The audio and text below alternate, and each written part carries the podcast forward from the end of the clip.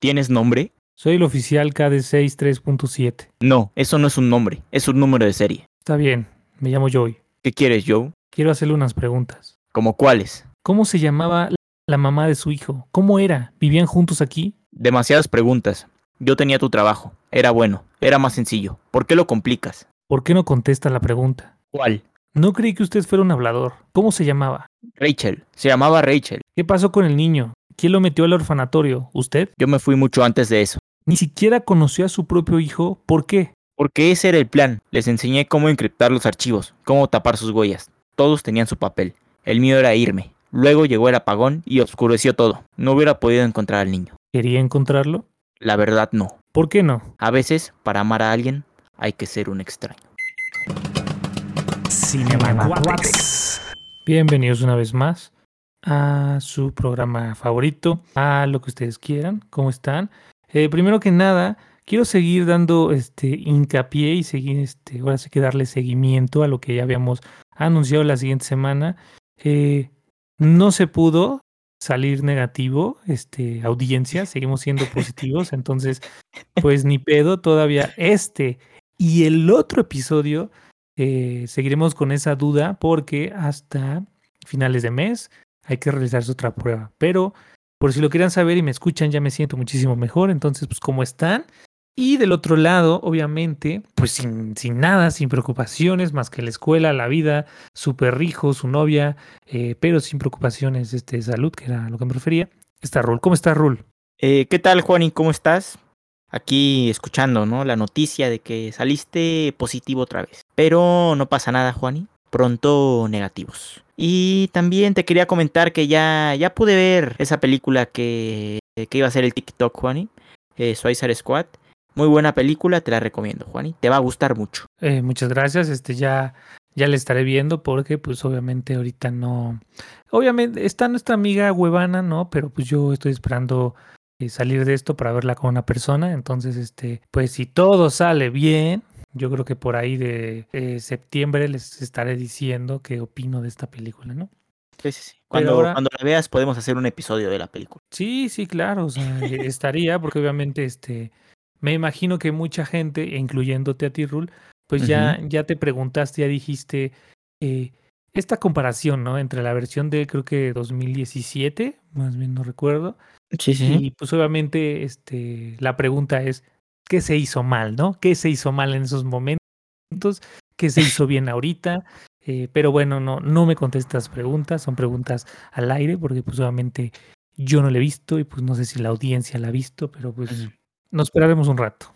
Eh, te, te voy a contestar algo, Juani. Yo una vez viendo un video de YouTube, eh, con todo esto de que salió el Snyder Code y que la Liga de la Justicia, que estaba editada por otra persona, lo mismo dijo el director de la primera parte de Suicide Squad, Juani. Que él quería su propio corte porque lo que él se había planteado era poca madre y que le entregaron otra cosa, Juani. Entonces, ahí puede haber algo metidito. Pues sí, sí, sí, sí, yo, yo llegué a escuchar eso en su momento y de hecho lo comentamos en algún momento aquí y yo te decía que pues ya va a llegar esta situación donde todo mundo va a querer sacar su corte original Ajá. eh, porque pues eh, sí, sí bien se sabe que en algunas compañías, ¿no? Este, como que a veces están estas, este, este famoso término de diferencias creativas.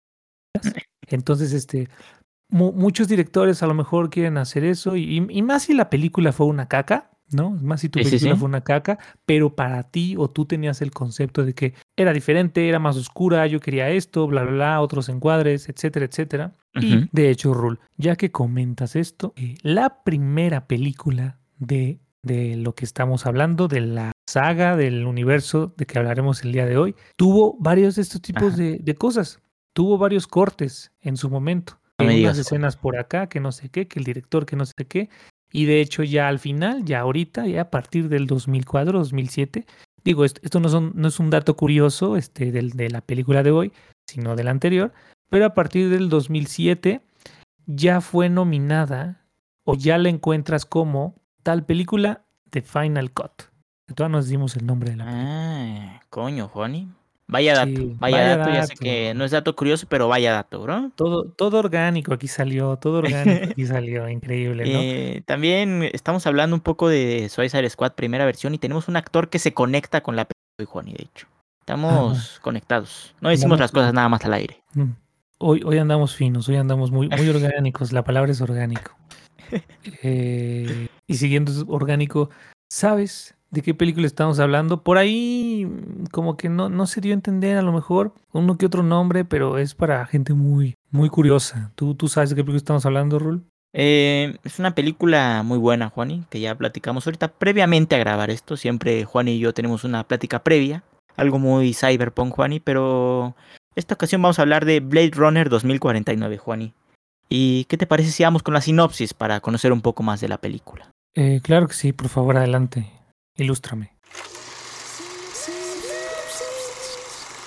En el año 2049, el oficial K, un nuevo replicante de la policía de Los Ángeles, emprende la búsqueda del replicante Reed Deckard, desaparecido 30 años antes. Kat piensa que en Deckard recibe la clave que podría permitir salvar a la sociedad del caos en el que está inmersa. Eh, así es, Juani. En esta ocasión, como ya dijimos, vamos a hablar de Blade Runner 2049. Y tiene un elenco muy chulo, Juani, muy bonito. Por el papucho Ryan Gosling, eh, Harrison Ford, eh, Jared Leto, Sylvia Hoenks, Mackenzie Davis. Y por último tenemos a Ana de Armas, Juani. Este es el elenco. Y muy importante mencionar al director también. Tenemos a Denis Villeneuve y director de fotografía o de cinematografía Roger Dickens. Juan, ¿y qué te parece la película y también los directores y el encargado de la fotografía que creo que comentaremos más adelante, pero muy importante y eso que más llama la atención de esta película, ¿no, Juan? Solo voy a decir, así se deben hacer las películas. Así. Esto es una obra maestra, una perfección en todo sentido, en, en dirección, en actores, en fotografía, en música. Todo está perfecto en esta película, para mí, obviamente. Me parece increíble, o sea, todos, o sea, incluso este... hay personajes que salen siete minutos, diez minutos a lo mucho y, y son pues no voy a decir estrellatos, pero pues son personas conocidas, ¿no? Eh, vemos el caso de Dave Bautista en los primeros minutos. Y la verdad es. que no me sé bien el nombre, pero me dijeron que el negro, porque vamos a decirlo así, el negro, el, la persona afroamericana del orfanato, salen de Walking Dead. Entonces, también. Sí, sí, sí. ¿Cuánto, ¿Cuánto sale este güey igual? ¿Unos 10 minutos, 7 minutos? Entonces igual, eh, igual siento la, la, esta chica de la vida galante, también es una actriz este, conocida. Entonces, todos, incluso siento Que, los, que los extras están seleccionados mm, este, meticulosamente, o sea, me, me parece increíble. Es, es algo wow, wow. a, ti, ¿qué te parece todo en general? me gusta mucho, Juan. Y también te faltó mencionar a David Bast Chalmian, eh, no sé cómo se diga su apellido, que también es famoso y lo pueden conocer también hablando de Suicide Squad, Juani. Es, el de, de, los lunares, ajá, el Ant-Man. Y tenemos a otro que sale en una película que nos gusta una frase de Look at me, I'm the Captain now. El que el que le revisa ahí el caballito de madera, ese también es famoso, Juani. Con, razón también se me hacía... Es que te digo, o sea, te digo, hasta, hasta los extras, o sea, personajes... Está, muy bien hecha. Eh, son, son, son, son actorazos, son detallazos, son... Es algo bien hecho. Así es, está muy bien hecha, Juani. Me gusta mucho. Y también me gusta... Me gusta Ryan Gosling, Juani. Gran actor. Gran actor. De... La verdad es que no, no, no tengo conciencia que fue primero, pero pues de ser este un Blade Runner, de ser un policía este, en el futuro a, a convertirse en un papucho tocando jazz. O viceversa, ¿no? De tocar jazz a convertirse. Es increíble este hombre. ¿eh? Digo, la verdad es el mismo look, pero es increíble este hombre. Sí, creo que fue primero. Fue primero el tocar jazz, Juan. Fue primero. 2016. sí, sí, sí. Sí, increíble este hombre, ¿eh? Qué bien lo hace. Qué bien Todo lo muy bien. Bueno, eh, después de que le estamos chupando el pito a Ryan Gosling, pues es momento de pasar a los datos curiosos. Por favor. ¿Cómo ves? Ok. Vamos. Datos curiosos. ¿Qué tal? Vamos a esto. Rápido. Con algo muy chido. El director que Rule acaba de decir de fotografía, el gran y queridísimo maestro Jogger Dickens, pues fue quien brilló en este proyecto, dándole en su momento el Oscar a esta película por mejor fotografía y también pues lo conocemos por proyectos como Sicario, Skyfall, el pasado este 1917, que también tiene mejor fotografía en, en Oscar, ese 1917. No es París para viejos y Fargo, entre otras increíbles películas que tiene encargado este director de fotografía. Sí, es Juan. A este director le gusta sacarse el pito cada que puede y hace una película. No, sí, No hay nada más que ¿eh? O sea, sí, sí, está. Esos ojos que tiene son increíbles. Así, privilegio. Privilegio. Otro de los puntos, igual como lo dije, este, creo que en la sinopsis o antes, eh, la música. La música es hecha por el increíble Hans Zimmer con Benjamin Walfish, pero pues obviamente este Hans Zimmer pues es, y es una persona que está muy bien metida en este medio, ¿no? También ha, sal- ha hecho las, de las, la música de pues, Gladiador, de nuestra querísima de episodios pasados, Interestelar, y Oh. pues algo un poco, este, pues un poco conocido, ¿no? El Rey León, ¿no? Entonces Hans Zimmer es un papá también aquí, buena, buena música. Excelente, Juan. Vemos que no solo juntaron un gran elenco, sino también un gran equipo para todos sacársela. No hubo nadie que no brillara, Juan. Exactamente. Eh, esto te lo voy a decir siguiente, pero eh, vamos a hablar, vamos a un dato curioso de la paleta de colores, porque a mí me gusta mucho la paleta de colores. Eh, El amarillo es un tono clave que se usó para esta cinta. El clima se ha vuelto loco, los ecosistemas han colapsado y el océano se eleva. Hay muchos refugiados intentando sobrevivir en la costa este, dijo el encargado de, pues, de tener estos, estos colores sobre la paleta. También podemos ver pues varios violetas y azules, pero son unos tonos increíbles, ¿no? Que dan, que dan también este, este, este tono futurista, este tono distópico. Igual tienen como los mismos tonos de la primera película de Blade Runner de 1982. Así es, Juani. Y me parece que Godzilla vs. Kong tiene casi los mismos tonos. eh, Hasta en el. Se parecen mucho en el póster, Juan. Se ve igualito. Así la ser, división entre azulito y rojo. Entonces, son colores que combinan mucho. Se ven bonitos. Son colores que combinan mucho, se ven bonitos, ¿no? Digo sí, yo. sí. Tengo que decirlo y lo sigo y lo voy a seguir diciendo. Todavía no veo Godzilla contra Kong, entonces este. Después la veo. Sí, sí, sí. Siguiendo sí. con él, este, este obviamente es increíble que de los cuales este, ganó mejor efectos visuales también del, del Oscar ese año, porque ya creo que ya lo hemos comentado y pues ya se está dando mucho este tipo de tecnología, este tipo de efectos que rejuvenecen ¿no? a los actores, porque pues no mamen, esto fue, o sea, la primera es del 82 y este es 2016, entonces obviamente pues no se ven igual, ¿no? Entonces, el estudio de efectos visuales logró rejuvenecer digitalmente a la actriz este, Sean Young, que este, recuerdan es la tal Rachel, ¿no?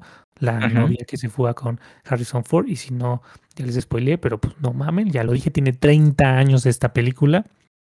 Para un momento importante de la secuela fue este, regenerada otra vez, crear un modelo digital de la cabeza del intérprete de joven, donde se añadió a la escena real en el cuerpo de una doble, se agregó la textura de la piel, maquillaje y hasta un poco de vello para que luciera exactamente igual a ella. Ya recordamos esta escena donde Jared Leto le presenta como a esta replicante y le dice, mira, aquí está.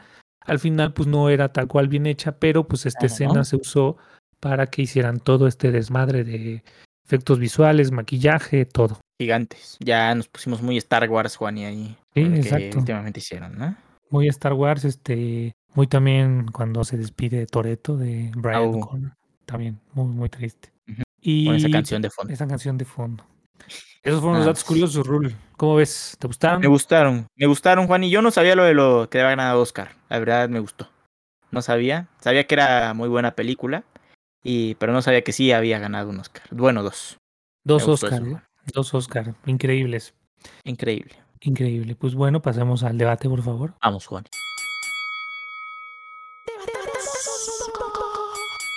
¿Qué tal? ¿Cómo están? Eh, la verdad es que no sé, no sé, no, no encuentro como alguna pregunta en específico para, para decirte, así que lo voy a lanzar así en general, porque la verdad te iba a preguntar, ¿qué opinabas de estas dos películas? O sea, sé que no tenemos que hablar de la primera porque estamos hablando de la segunda, pero pues así como en contexto, pero pues no has visto la primera. Eh, ¿Qué opinas en general de Blade Runner 2049? ¿Qué opinas de esto? Eh, es interesante, Juan. Es interesante toda la historia. Creo que está, no sé, yo no, no sé, tal vez hay gente que puede encontrar un significado más allá de toda esta parte que pasa con los replicantes y hay un chingo de películas como donde los robots y todas las mamás así se quieren pues se quieren, ¿cómo se dice? Revelar, ¿no? Pero creo que esta película, la verdad es que está muy bien hecha, Juan. En algún momento, si algo le puedo encontrar malo, es que la sentía un poco lenta, eh, pero me gusta también que dura mucho, dure mucho, te hace, te hace desarrollar bien la historia, ¿no, Juani? Tiene también ahí su, su, pues su giro inesperado donde tú piensas que el agente K eh, es el, el Mesías casi casi, ¿no, Juani? El milagrito y de repente tómala, tómala, ya te habían hecho creer toda la película, mínimo la mitad de la película que sí era, y de repente pasa algo inesperado, ¿no, Juani? También me gusta mucho que, aunque no he visto la primera película, hay actores que, que repiten en esta película, ¿no, Juani? Eh, sobre todo los que se ven más ancianos, ya ustedes los verán en la película. Eh, y Harrison Ford. Harrison Ford, gran personaje, Juani. Eh, otra parte que me gusta mucho, Juani, es como, ya hablamos de las paletas de colores, pero como cada personaje, pues le ponen ahí su color. Por ejemplo, vemos a Jared Leto, que siempre aparece con un color, una paleta de colores más, más naranja. Eh, o también a Harrison Ford, pues él lo conocemos en la paleta de colores naranja, ¿no? Y Ryan Gosling, pues pasa de un lado a otro, y, pero sobre todo el azul, ¿no, Juani? Eso me gusta mucho. Me gusta mucho que esté trabajado también estéticamente. Eh, a ti, Juan, ¿y tú qué opinas de esta película en general? Es increíble. Ya, ya, ya no se hacen las películas así. Así es como se deben hacer las películas. Y voy a, voy, voy a, eh, no voy a concordar contigo en un punto, es larga, sí, la película dura dos horas 43 minutos aproximadamente, pero no, o sea, yo siento que cada escena, cada minuto, todo está bien, todo está colocado perfectamente. Es larga, a mí no se me hizo lenta, pero, pero cada escena va bien, lo van llevando, lo van llevando poco a poco, van en su pedo, van viendo qué onda, hacen este plot twist de que pues tú y Ryan Gosling crees que eres, pues son, son, eres el hijo literal de, de Deckard, de Harrison Ford, y de repente no, está, está muy bien hecho, muy bien trabajado. Eh, e incluso, o sea, digo, yo no lo viví porque obviamente yo no había nacido, pero igual siento que en vez de, o sea, porque la primera está ubicada en el 2019 y esta, pues por el puto nombre, pues saben que está ubicado 30 años después.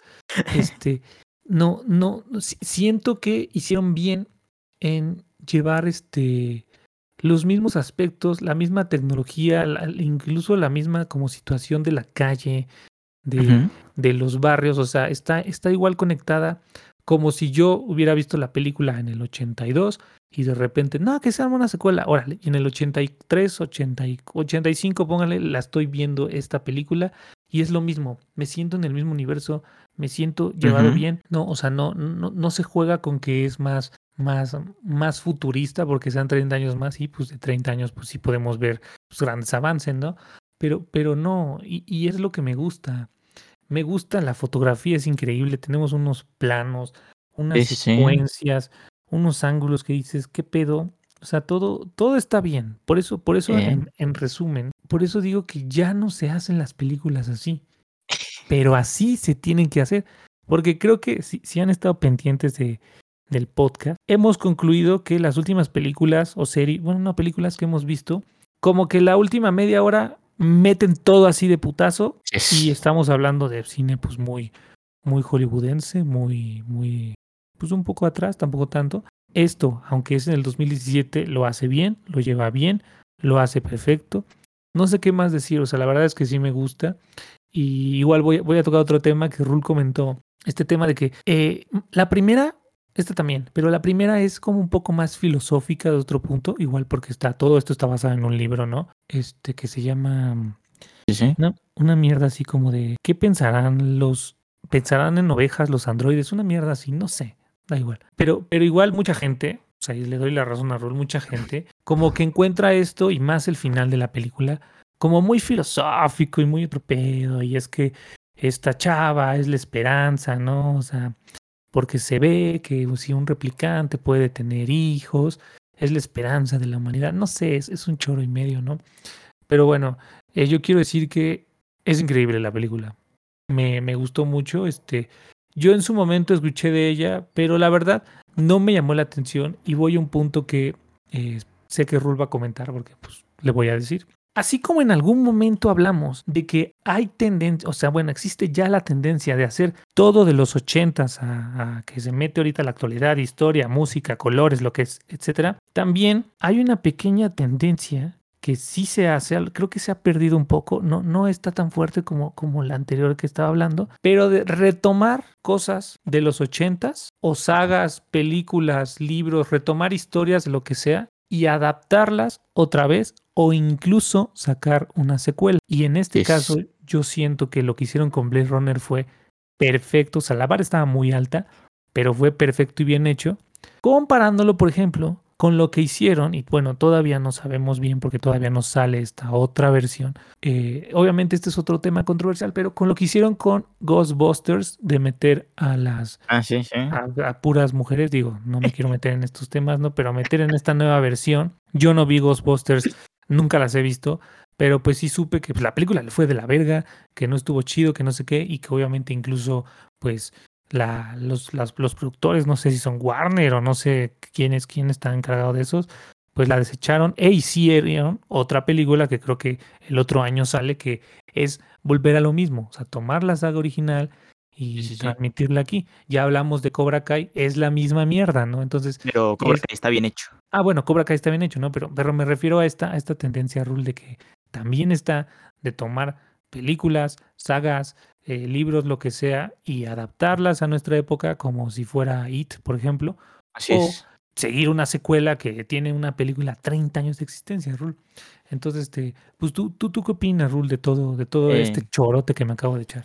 Eh, pues yo parte de lo que encuentro aquí, Juani, hablamos de, de películas que en los 80 y son muy comerciales demasiado comerciales, como ya dices tú de Ghostbusters, nada más nos falta que nos saquen otra de Volver al Futuro ahorita, y sería una mamada.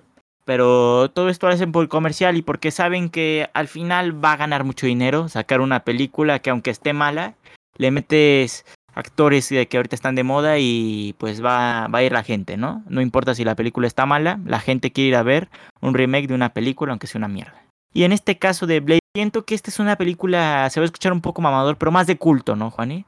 Más... Es buena película, primero que no la he visto.